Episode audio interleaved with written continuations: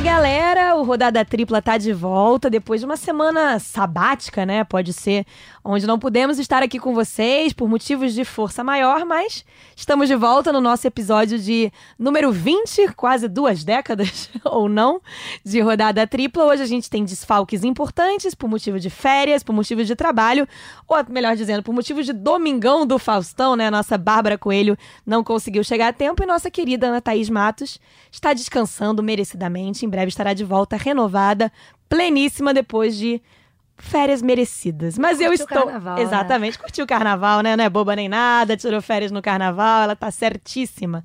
E hoje eu tô aqui com a minha querida amiga Rafaele Serafim, o nosso quarto elemento, que tornou essa rodada o quê? Quádrupla.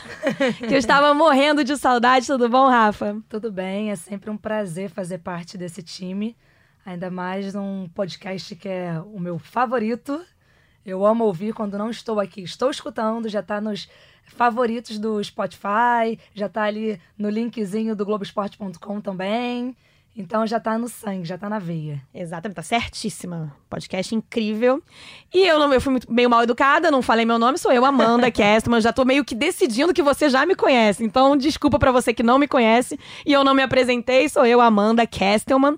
E hoje a gente volta com rodada tripla, com três temas, com três assuntos. É que tem sido pauta nesse começo de ano, nesse começo de temporada aqui no, no nosso esporte, no nosso futebol, especificamente.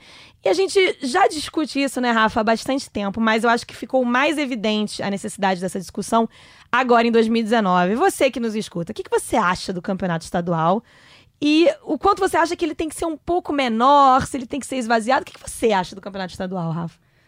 Eu acho que o estadual, ele sempre sempre que a gente disputa estadual, fala estadual, acompanha estadual, vem a questão de que nenhum clube liga para o estadual, porém ninguém pode perder o estadual.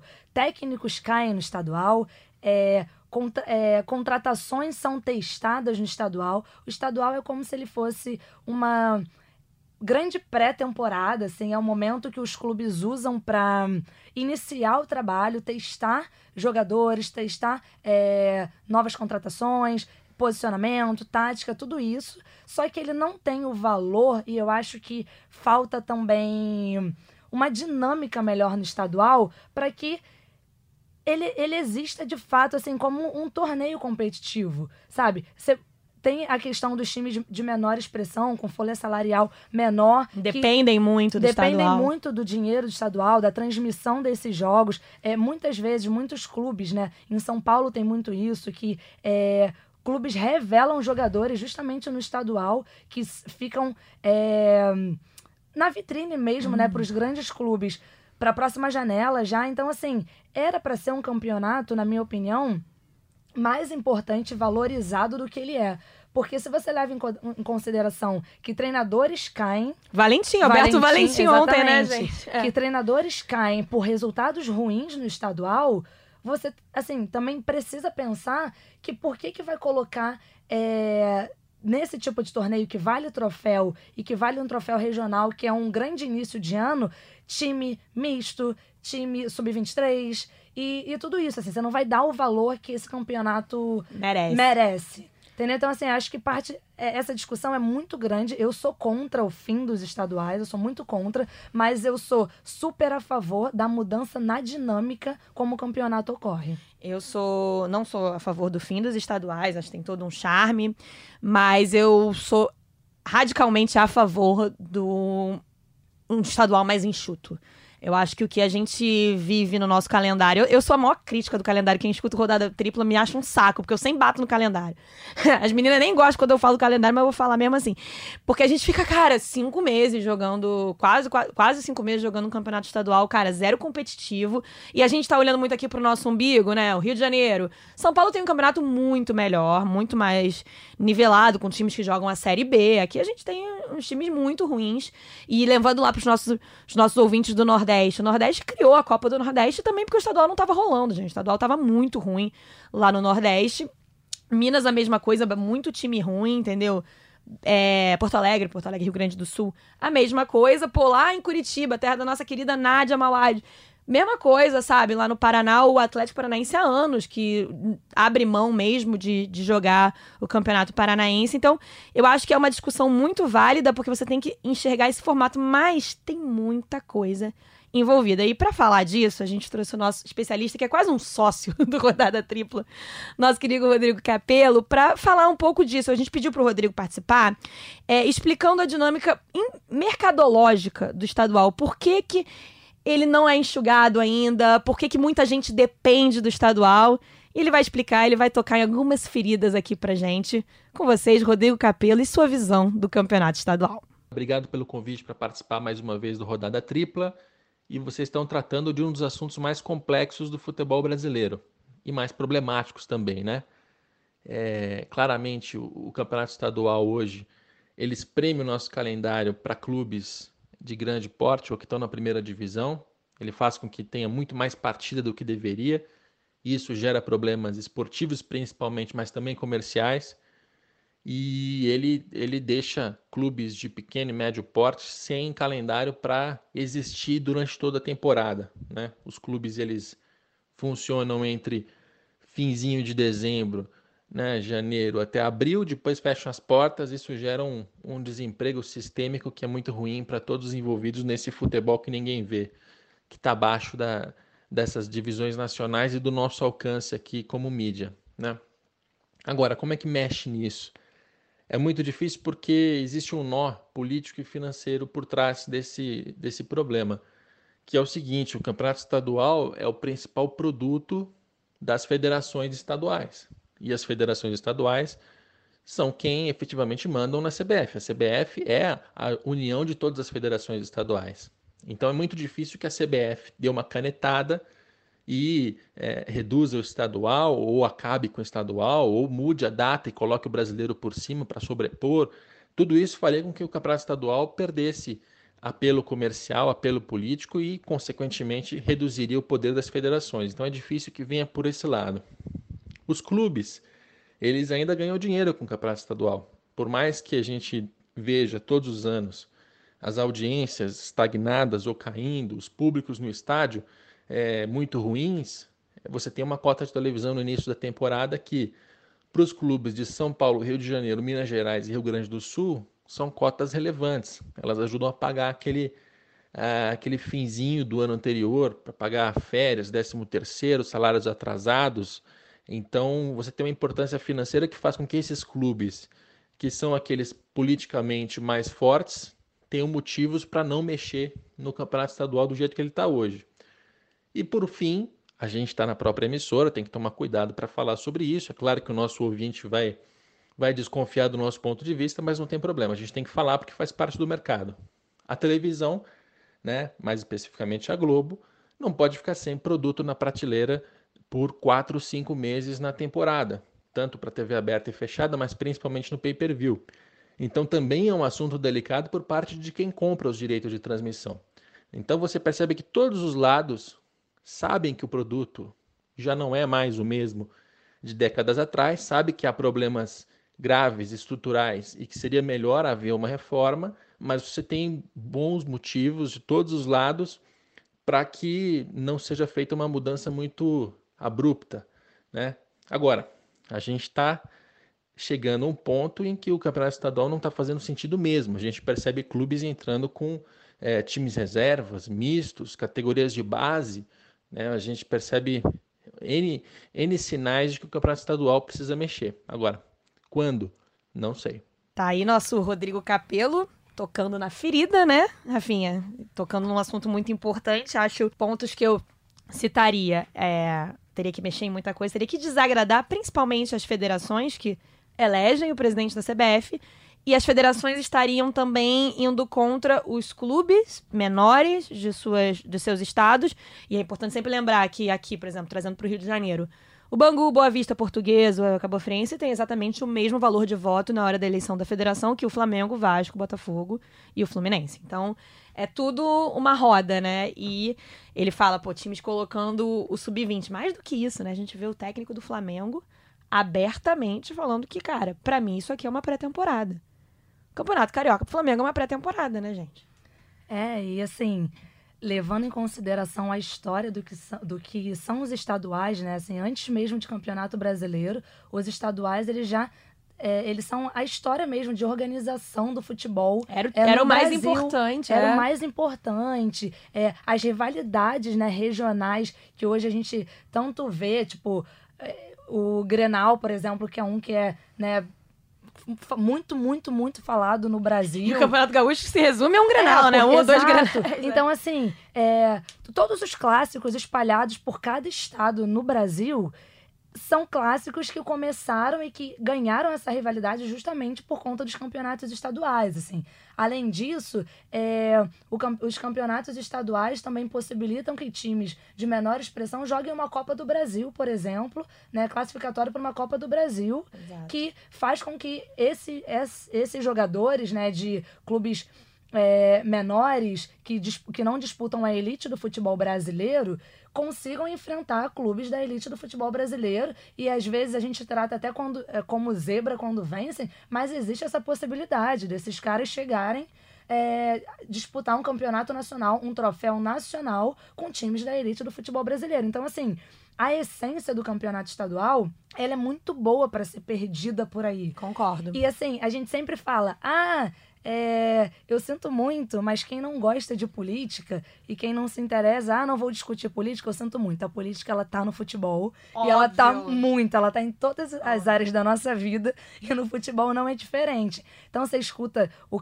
o Capelo dando tantas... é, Elementos, é, né? dando tantos elementos, tantos detalhes disso tudo, e você vê que é uma coisa política também tão grande, tão, tão, tão, tão grande, que de fato isso não vai acabar. O que precisa ser feito é conseguir tornar essa essência, tornar é, essa responsabilidade que o estadual tem é, como sendo importante no mesmo nível para todos os clubes. Perfeito. E eu acho que esse que é o caminho mais difícil nessa, nessa busca, né, assim. Eu acho que até o Capelo fala, toca na nossa ferida, né? Porque, enfim, Sim. é óbvio que a televisão tem interesse em ter o estadual, porque ninguém. O futebol é um produto importantíssimo é, em termos de mercado e você tem que ter alguma coisa ali na prateleira num período. Nesse início de ano, Mas assim, o- a minha grande questão é que vai. Chega lá em novembro, Rafa, acontece que nem aconteceu no passado. A vida dos clubes brasileiros é resolvida. E eu não tô falando só de quem vai disputar título, não. Eu tô falando de quem briga por vaga na Libertadores, por vaga na Copa Sul-Americana, pelo rebaixamento. Essa briga, ela é espremida ali, outubro, novembro, com data FIFA no meio, que é uma insanidade, que você não vai ter de novo. Enquanto agora tá, uhul, olha isso, que tá acontecendo agora. Olha os calendários do Brasil inteiro que tá acontecendo agora. A solução, sei lá, não- a gente também não conhece a política a fundo. é, a gente conhece a política, a gente não está lá dentro olhando os interesses de todo mundo que tem a caneta da decisão. Mas por que o Campeonato Brasileiro não começa antes? É. Pra não espremer a vida dos clubes brasileiros ali entre Libertadores, Copa Sul-Americana, enfim. Começa antes. Transforma o estadual numa coisa mais enxuta, numa coisa mais direta, numa coisa onde você não precise dois turnos, 30 jogos, não sei o quê.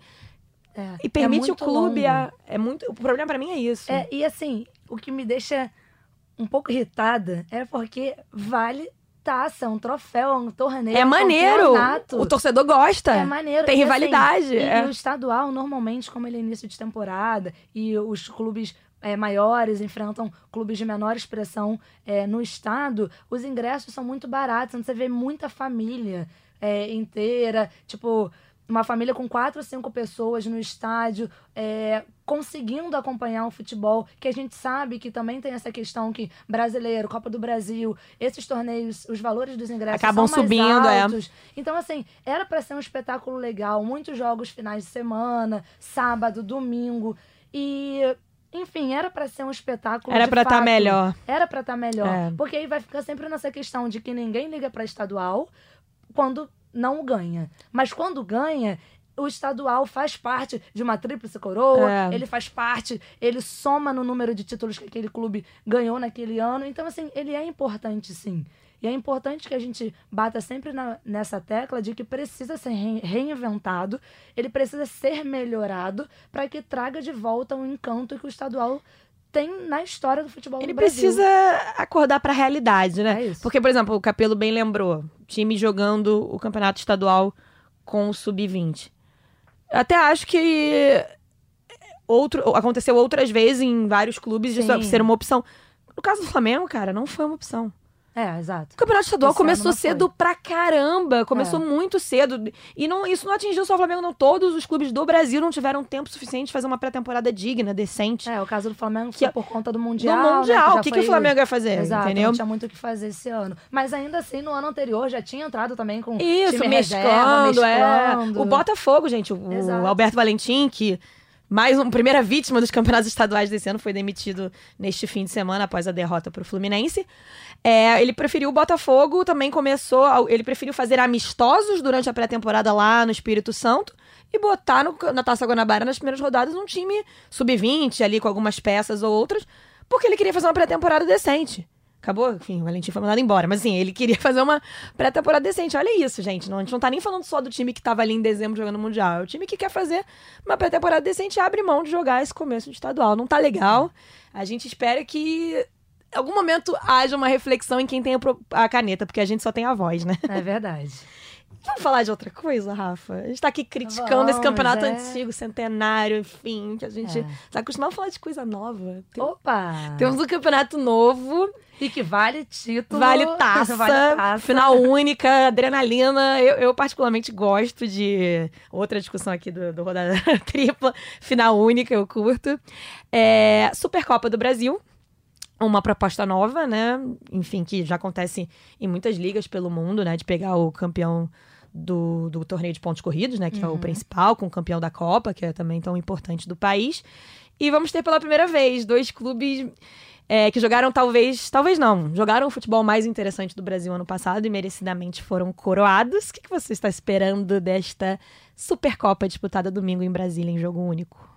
Eu gosto muito disso, até porque a gente já acompanha muito as Supercopas espalhadas pela Europa, né? A Supercopa da Espanha, que às vezes nos possibilita ver o El Clássico O tempo o todo, tempo né? inteiro, exatamente. Então, assim, acho bacana. Acho que vale falar que aconteceu em 90, 91, depois Sim. nunca mais aconteceu. Tá voltando, né? Agora tá voltando, que é justamente uma ideia de trazer de novo essa essência. A CBF acredita muito que ao longo dos anos consiga é, rentabilizar de fato esse torneio, consiga é, torná-lo tão atrativo de maneira que as cidades é, ao longo é, espalhadas, né, as cidades do Brasil queiram receber. queiram é. receber, queiram pagar por esse jogo, queiram ter isso como atrativo. É, tem fanfest, tem um evento mesmo de shows é, para essa Supercopa. Falando dos times especificamente, a gente sabe que o Flamengo conseguiu manter o seu elenco, né? Perdeu apenas do time titular o Pablo Mari, zagueiro que foi é, para fora do país de novo. E aí ainda conseguiu reforçar o elenco. Então, além de manter o elenco titular, reforçou. E o Atlético Paranaense perdeu grandes jogadores, perdeu é, nomes muito importantes é, que, foi, que foi que foram parte né, do elenco campeão da Copa do Brasil. Então eu acredito que seja um jogo assim, muito, muito, muito disputado, porque pode ser o primeiro jogo, assim, o primeiro grande troféu, porque é a nível nacional, a gente não está falando. A gente acabou de sair do estadual para falar sobre um título nacional e o primeiro título nacional do ano. É. Então eu acho que vai ser um jogo assim disputadíssimo, só que nesse caso, nesse, claro que futebol a gente sabe que pode acontecer tudo, mas com o Flamengo tendo uma força um pouco maior, é um jogo que é em Brasília, onde o Flamengo tem uma torcida muito forte e tem um elenco que está mais organizado hoje do que o Atlético que está reconstruindo é, todo o seu elenco, seu estilo de jogo. Pois é, o Atlético perdeu muitos jogadores nessa janela pela campanha que fez, pelo trabalho Sim. que fez, não conseguiu segurar todo mundo, perdeu inclusive pro Flamengo, né? O Léo Pereira foi é o substituto do Mari no elenco.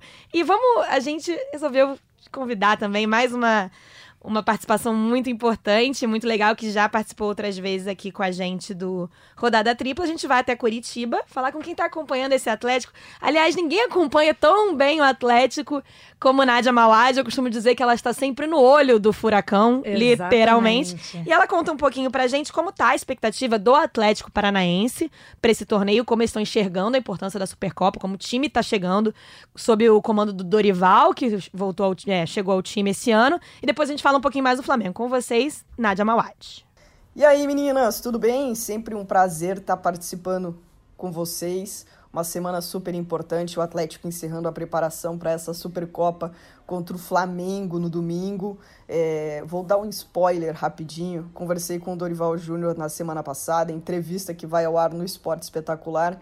Ele me disse que tudo que o Atlético fez até agora, nesse início de temporada, foi pensando nesse jogo. O Atlético trata essa partida como fundamental para esse início de temporada e também para manter o Atlético nesse patamar. Nos últimos dois anos, o Atlético conquistou a Copa Sul-Americana e a Copa do Brasil, e o Dorival Júnior foi enfático: o Atlético não pode dar um passo para trás em 2020, tem que seguir é, com ousadia, rebeldia. Essas foram as duas palavras utilizadas por ele, inclusive.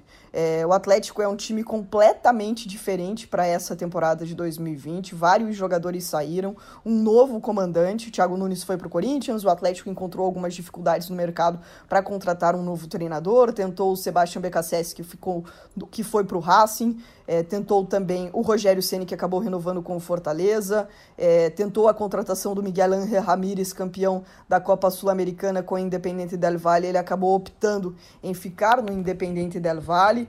E aí acabou acertando com o experiente Dorival Júnior, que volta a trabalhar depois de um ano. Em 2019, acabou se afastando um pouco dos gramados para tratar um câncer de próstata. Ele disse que está muito animado para voltar a trabalhar e, especialmente, nesse Atlético Paranaense, que está dando essa oportunidade para ele trabalhar com garotos e também reformular esse elenco do Atlético. Bom, o que, que o Atlético fez até agora nessa temporada, já que o Dorival Júnior disse que tudo que o time trabalhou até esse momento foi pensando na partida contra o Flamengo. Até agora foram três partidas, nenhuma vitória. O Atlético viajou para a Argentina para um torneio de verão, jogou contra o Racing e com o Boca empatou com o Racing, perdeu nos pênaltis e depois perdeu para o Boca por 3 a 1. No Campeonato Paranaense fez uma partida contra o Paraná Clube, também empate em 1 a 1. Vale lembrar que o Atlético joga o Campeonato Paranaense com um time alternativo de aspirantes, nesta temporada a maioria de jogadores das categorias de base. É, falei que é um time bastante reformulado, né? Do ano passado para cá, o Atlético perdeu 12 jogadores. Tem uma lista rápida aqui: o Madison, lateral direito, foi para o Santos, o Léo Pereira foi para o Flamengo, Bruno Guimarães, que era o motorzinho desse time, foi para o Lyon, Bruno Nazário para o Botafogo, Tony Anderson para o Bragantino, Marcelo Cirino para a China, Marco Ruben voltou para o Rosário Central.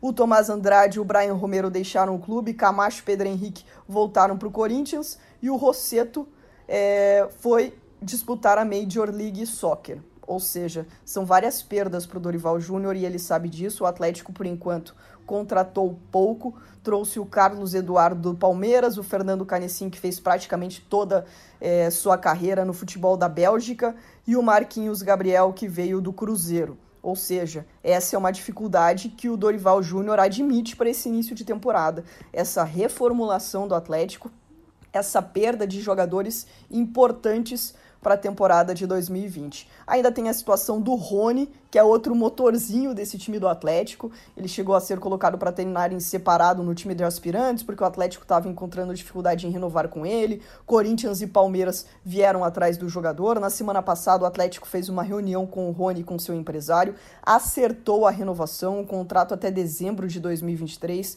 Esse contrato seria assinado na sexta-feira, mas quando as partes começaram a trocar as minutas de contrato, aconteceram algumas divergências. Por exemplo, o Atlético só quer começar a pagar o salário dele a partir de abril, pediu cinco dias úteis para depositar o valor das luvas, que gira em torno dos 3 milhões de reais. Além disso, o empresário estava querendo uma comissão. Isso chateou muito o Atlético Paranaense. Tanto que no sábado o empresário ligou para a diretoria e disse que abre mão da comissão e a gente fica na expectativa do Rony assinar esse contrato que já foi apalavrado na semana passada. Inclusive, o Rony já começou a treinar com o time principal e o Dorival me disse que é um jogador fundamental para dar velocidade e verticalidade nesse time do Atlético, que foi a característica do time, especialmente na última temporada. Ou seja, esse jogo contra o Flamengo já é um desafio para o Atlético nesse ano. O Dorival Júnior conhece bem o Flamengo, foi a última equipe que ele comandou em 2018. Ele, inclusive, me disse que conhece vários jogadores, né?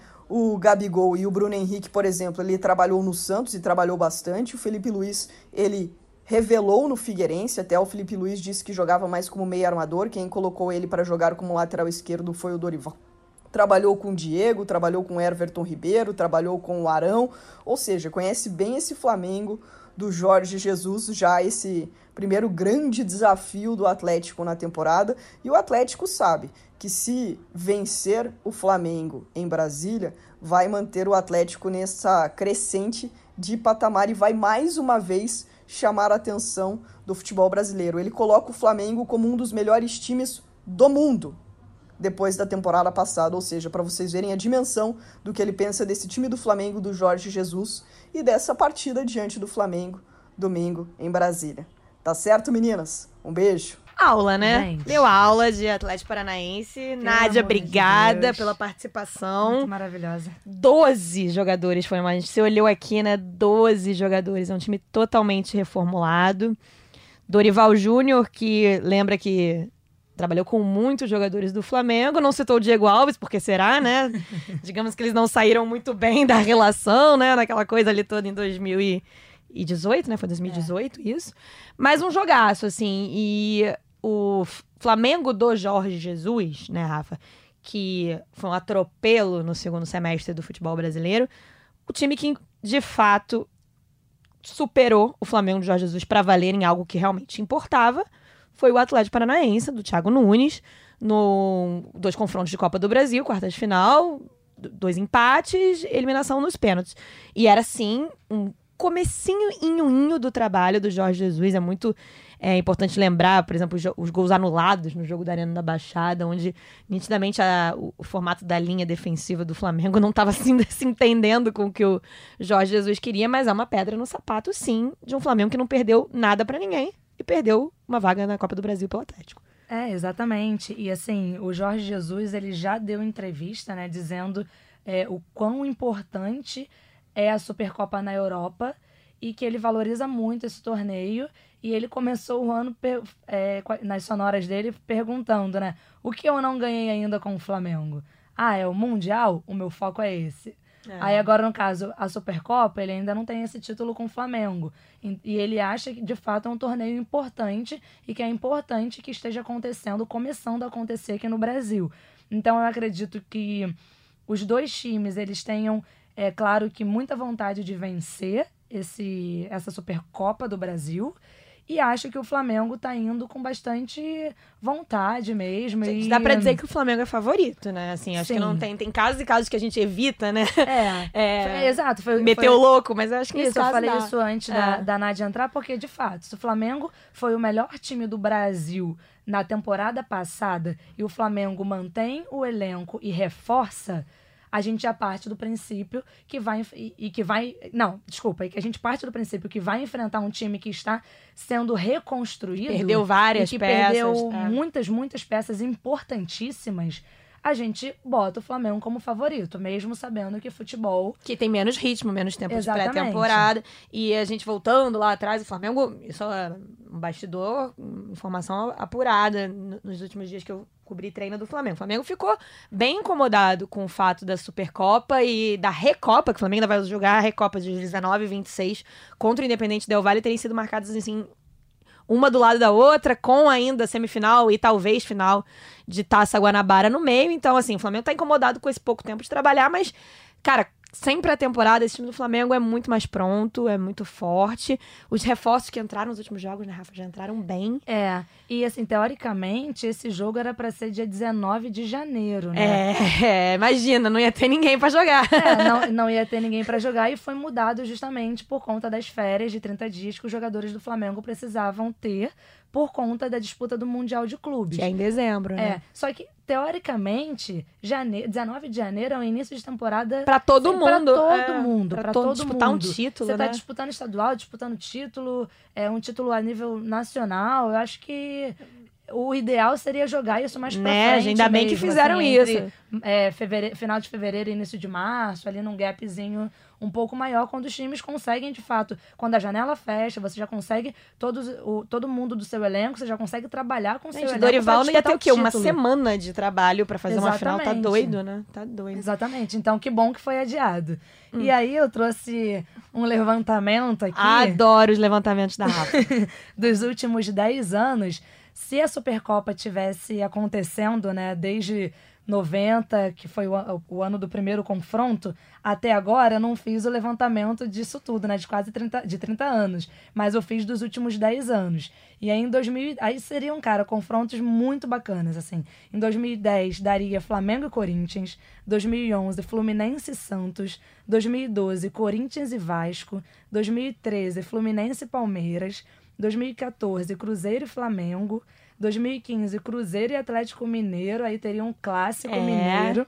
que já tinham, e que decidiram também no, no ano seguinte, se não me engano. O próprio em 2014 eles 2000 decidiram exato. essa Copa do Brasil. a Copa mas- do Brasil. É. Aí em 2016 teria um clássico paulista, Corinthians e Palmeiras. Em 2017 teria Palmeiras e Grêmio. E em 2018 teria Corinthians e Cruzeiro.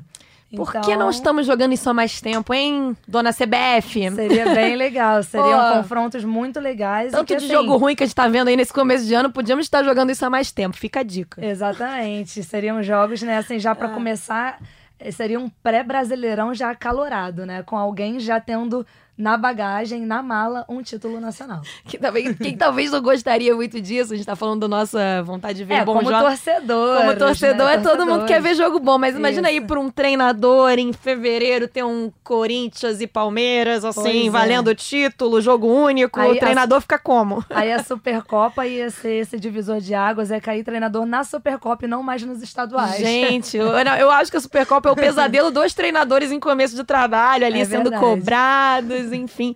Coisa complicada, mas. então, teremos um bom jogo, né? Vamos, vamos- Teremos. A expectativa é essa, assim, estádio cheio. Muito caros os ingressos, pelo É, que eu vi, de né? 100 a 600 reais. Ingressos Gente. muito caros. Galera, o É. que, que tá acontecendo, hein? Em Brasília, que a gente sabe que quando tem ingressos um pouco mais baratos, a torcida comparece, porque são Lota, é. apaixonadíssimos por futebol também. E nem sempre tem oportunidade de ver grandes jogos, né? Porque não tem jogo na. E é o seguinte, eu fiquei sabendo Na também que arena. não esgotou, que ainda não vendeu tudo, justamente por causa desses preços exorbitantes, né, gente? Pelo amor de Deus, É, começo a, me- a temporada. metade do preço desse mínimo, você já tinha uma Já boa tinha um bom público, é. E vendida. vamos combinar, cara. É, pô, eu- eu- já é uma questão que a gente con- conversa muito, né, sobre Brasília.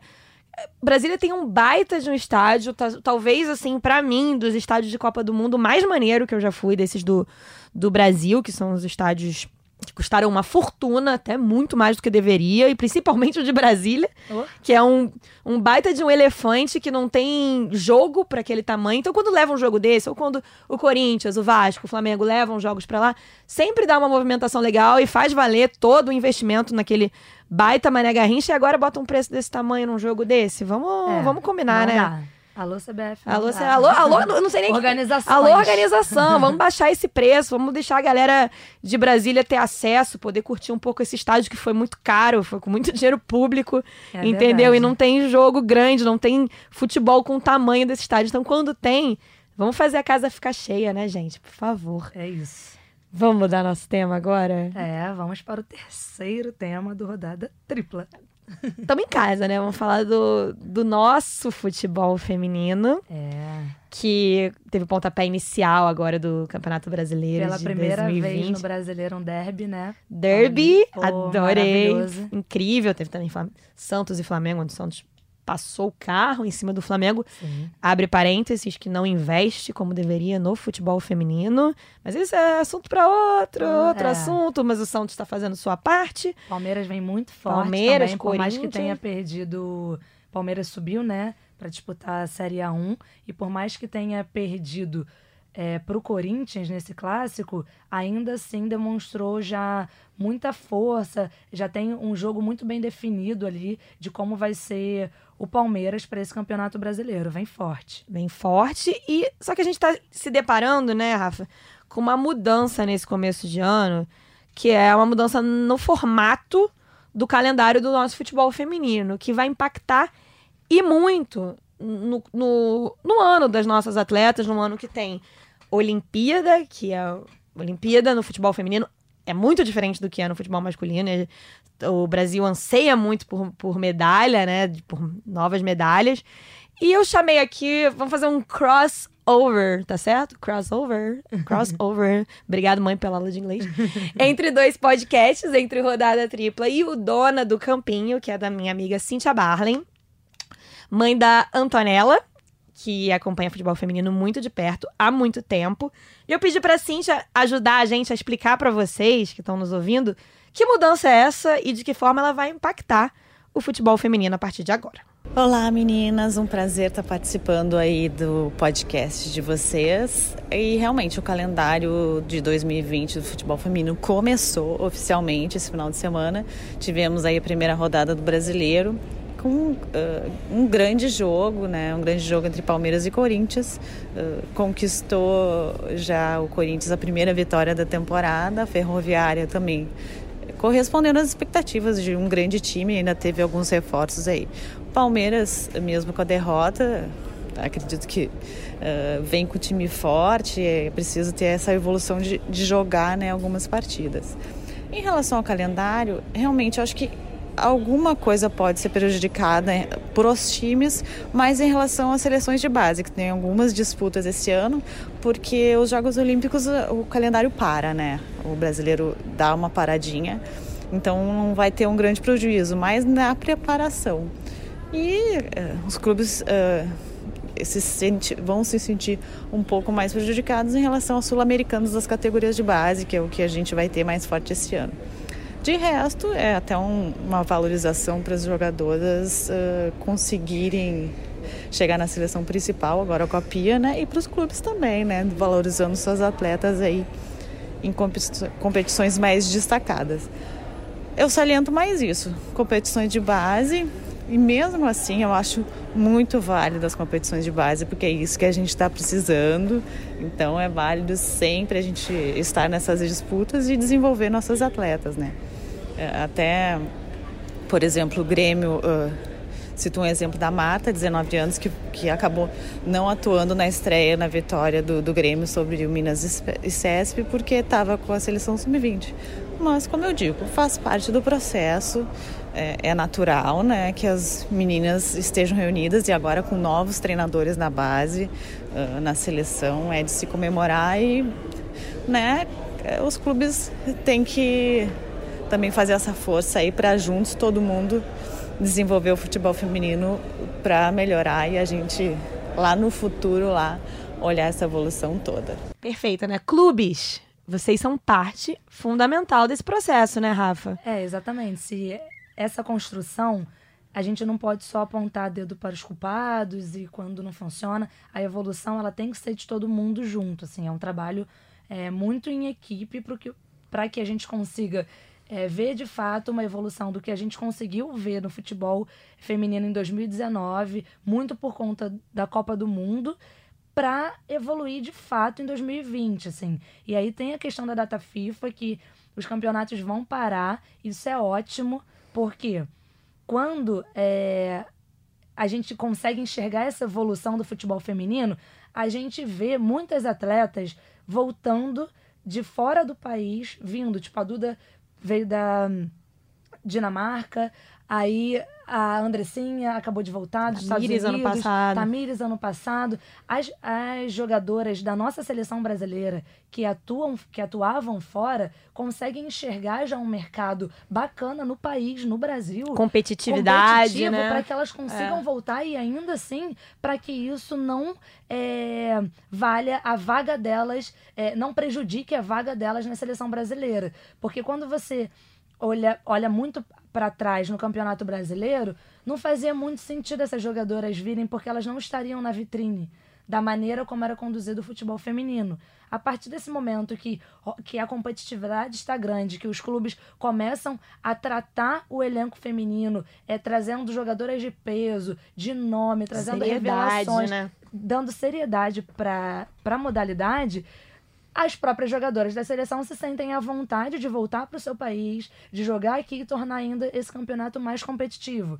E aí, é, nesse ano, São Paulo, Cruzeiro, Palmeiras e Grêmio subiram da Série A2 para a Série A1, então disputam a elite do futebol feminino brasileiro, o que é ótimo, porque são clubes que já têm muita expressão, né? São clubes é, muito vitoriosos no futebol masculino e acaba que você também vira um pouco essa torcida para acompanhar o futebol. A camisa, de, a camisa de time, a camisa Exatamente. popular, ela ajuda o futebol feminino e não tem problema nenhum em se Exato. falar disso, né? Eu acho que é bom pra todo mundo. E é uma pena que nem todos os clubes entendam isso, né? Vejam como é, é muito ruim, né? A diferença entre o clube que vê como um projeto. E assim, não é só porque é bonzinho, não, gente. É porque dá retorno, sabe? Não é, Exato. ai, vou fazer porque eu sou legal. Não, ninguém quer ser legal. É Vide porque Ferroviária e Corinthians. Assim, Ferroviária é muito forte no futebol feminino, tem um trabalho na base muito interessante. Corinthians também, tanto que foram esses clubes foram clubes que foram campeões ano passado brasileiro, Libertadores e que conseguiram também reforçar o seu time, manter peças importantes e reforçar e que já demonstraram nessa primeira rodada de brasileiro que continuam com um padrão altíssimo, que jogam futebol ainda mais para um nível muito bacana. Aí o Palmeiras a Cíntia falou, e eu tinha falado também um pouquinho antes, que é um clube que vem disputar na elite do futebol. E não vem disputar de qualquer maneira. Reforçou o time para disputar a elite do futebol. Viu que tava até, e eu acho que isso também não tem problema nenhum se for essa a causa, mas viu que tava ficando pra trás contra os rivais locais, né? O Corinthians fazendo um Exato. trabalho incrível, o O Santos Santos também, com a história já há um tempo. a Cristiane de Exato. volta São Paulo tentando, de certa forma, né, com er- erros e acertos, mas Exato. tentando, o Palmeiras de fato tá ficando pra trás. Eu espero que isso se espalhe, né? A gente vê a dupla Grenal também trabalhando legal, tentando fazer um, um trabalho legal, se reforçando e valorizando o, o futebol feminino, que isso se espalhe para outros, pra outros centros. Aqui no Rio de Janeiro, acho que a gente tá bem atrás, né, o, Muito Rafa? atrás, muito, muito atrás. atrás. Não entendo porque eu, eu sinto que há uma resistência interna dos clubes, principalmente quando a gente fala de Flamengo, e, é, e não é porque o Flamengo é mais importante, não, galera. É porque o Flamengo tem mais dinheiro. É pelo investimento, É, porque a gente é. sabe que é muito difícil você conseguir manter. É, é, vo- você conseguir manter o futebol feminino, às vezes porque a receita do masculino é muito ruim, tem muita dívida no futebol. Claro que a gente já entra num outro quesito, que é de organização, administração, e os- todos os problemas que a gente sabe que causam. É mais o difícil é, o buraco Botafogo hoje criar um exatamente. futebol feminino sustentável. É. Mas pro Flamengo não é. Não então... é, e aí criou uma parceria com a Marinha, mas ainda assim é, não dá um terço do que poderia dar de atenção pro time feminino, que poderia vir com muita força, poderia representar ser o clube que representa melhor o estado do Rio de Janeiro no Campeonato Brasileiro, e não é o caso. Então, assim, tem muita coisa ainda a, a andar é, na questão de ingressos, público, o calendário, a Cíntia é, falou bastante disso Divulgação mesmo, a né? divulgação, o- os jogos, é, as, as mulheres não são permitidas a jogar é, no mesmo lugar que os times que o time masculino joga. O que é Então, muito ruim, né? É muito ruim. Aí joga o time feminino lá pro interior, é, lugares de difícil acesso. Isso é muito ruim. Isso era uma coisa que se futebol. fosse equilibrada, eu acho que seria um, um marco tão legal, assim, eu, eu posso estar até equivocada com, com esse pensamento, Rafa, mas eu acho que quando permitirem que o futebol feminino dos clubes de camisa do, do país façam a preliminar, É, eu acho que vai preliminar ser um marco perfeito, incrível, é um assim, marco. você teve no ano passado, e eu acho que foi pura coincidência. Você talvez se lembre. No mesmo dia que o Corinthians recebeu o Flamengo na Arena, Corinthians pelo primeiro turno do Campeonato Brasileiro, em julho do ano passado, o Flamengo e o Corinthians jogaram no Pacaembu. Um jogo às quatro, um jogo às duas. Aí você vê aquilo e fica pensando, gente, na mesma cidade, um em cada canto de São Paulo, se junta esse processo. E a torcida do Corinthians é liberada a chegar na Arena do Corinthians horas antes pra torcer pelo mesmo time, contra o mesmo time. É, você vai criando, assim, uma identificação do torcedor que não conhece e nem sempre esse torcedor ele rejeita o futebol feminino, ele simplesmente não conhece.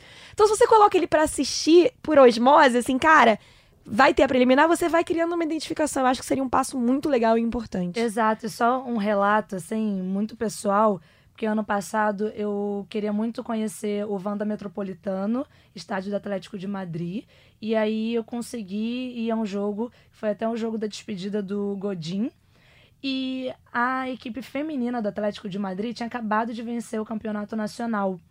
Então, a preliminar foi a apresentação, a volta olímpica delas com a taça.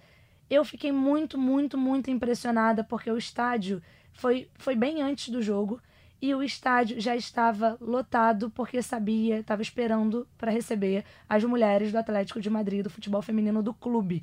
E aí teve canto da torcida organizada, teve faixa para o futebol feminino, tinha uma preparação tão bonita, tão intensa para aquelas mulheres que conquistaram o nacional naquele ano. E assim, aquilo me impressionou tanto, porque ainda mais porque foi um ano que a gente viu coisas muito bacanas, né, em 2019, do futebol feminino. Então, assim, aquilo me marcou de uma maneira que eu falei assim, cara, virou assim uma meta, um sonho de vida chegar num estádio para acompanhar é, qualquer jogo, né? Que a gente é fã, a gente gosta de ir para uhum. estádio acompanhar qualquer jogo e que tenha uma preliminar de futebol feminino ou que tenha uma apresentação, sabe? Que o futebol feminino ele tenha, é, ele seja tratado com mais carinho e responsabilidade, sabe? Porque foi exatamente o que a Mandinha falou. A gente é, às vezes lida com os comentários de ah, não, as pessoas não ligam para futebol. Mas será que é porque ninguém, tá, ninguém deu a oportunidade de ser televisionado, de ser assistido, de ser numa preliminar? Talvez vendo você vai ligar. É, Esse é o ponto. Dá oportunidade para as pessoas. Porque acho que a Copa do Mundo uhum. deu a entender, né, bastante coisa. Porque, ah, ninguém liga, ninguém liga, e foi a maior audiência da história, e sendo que ultrapassando o recorde dos Estados Unidos, onde o futebol feminino é muito forte, né? Já que o soccer não é hum. tão forte no feminino, né? No, no masculino. O futebol feminino nos Estados Unidos é muito forte. E elas estavam assim, ganhando tudo, né? Ganhando tudo. e ainda assim, a gente bate recorde é, num jogo da seleção brasileira. É o famoso é. ninguém liga, mas todo mundo vê, é, né? Estamos é, de olho em vocês. Então estamos... a gente tá bem de olho nisso, tá? Foi bom, né? Ah, foi muito legal. Semana que vem estamos de volta. Babi, Ding Dong já foi, né? Vamos voltar é. aqui pra gente. Foi muito bem. Bárbara Coelho e Carol Barcelos representaram a gente super bem no Ding Dong. Vamos Inclusive, vimos Bárbara cantando com o Tiaguinho, mostrou ali. Ah, sonho da vida. A né? raiz pagodeira dela na veia, Ana Muita Thaís. Raiz descansando, curtindo a vida adoidada que ela também merece. E eu venho dizer que esse podcast tem a edição de Bruno Mesquita e Maurício Mota, coordenação de Rafael Barros e a gerência de André Amaral. Então nós nos vemos semana que vem, Rafa. Te espero de novo, viu? Valeu, um beijo e curtam bastante esse podcast. Beijos.